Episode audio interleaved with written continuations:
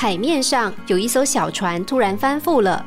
驾驶小船的是一个富翁，不熟悉水性的他在水里一面呼救，一面挣扎。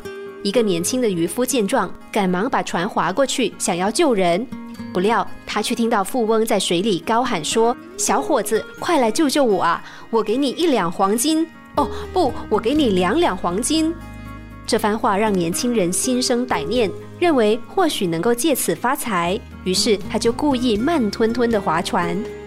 果然不出所料，那水里的富翁心急了，开始加码：“快来救救我啊！我给你三两黄金，不不不，四两黄金。”年轻渔夫越划越慢了，他心想：只要时间拖得越久，我得到的黄金也就会越多。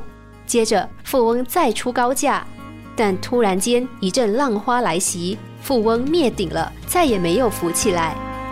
故事中，年轻渔夫的贪婪固然可恶。但是以金钱作为利诱条件的富翁，恐怕也该负一点责任。多年前，有位朋友饭后对孩子说：“儿子啊，快去洗碗。”没想到读小学的儿子竟然伸出手来跟父亲要钱。做爸爸的乖乖从口袋里掏钱出来付给儿子，儿子才开始收拾桌上的碗盘。原来爸爸需要养成孩子帮忙做家事的习惯，但是孩子怎么样也不肯帮忙，只好利诱他。但过了几年，他的儿子已经变成一个唯利是图的青年了，帮家人跑腿要钱，帮家人修电脑要钱，考了好成绩要钱。上了高中的他在外打工，回家抱怨的也是钱钱钱。这个年轻人对金钱过于重视、过于计较的结果，当然是没什么朋友，人缘不好。似乎只有在看着存款簿数字越来越多的时候，他才能感受到一点快乐。这样的孩子其实很可怜，因为他的快乐完全建筑在金钱之上。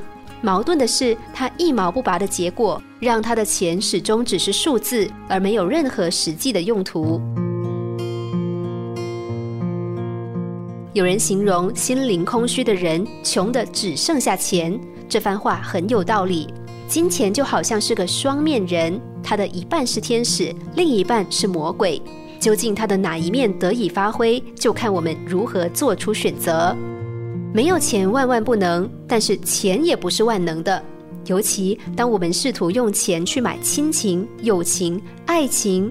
或是抽象的道德、诚实、忠诚，钱就会变得非常危险。什么时候该用钱，需要智慧；什么时候不该用钱，需要更高的智慧。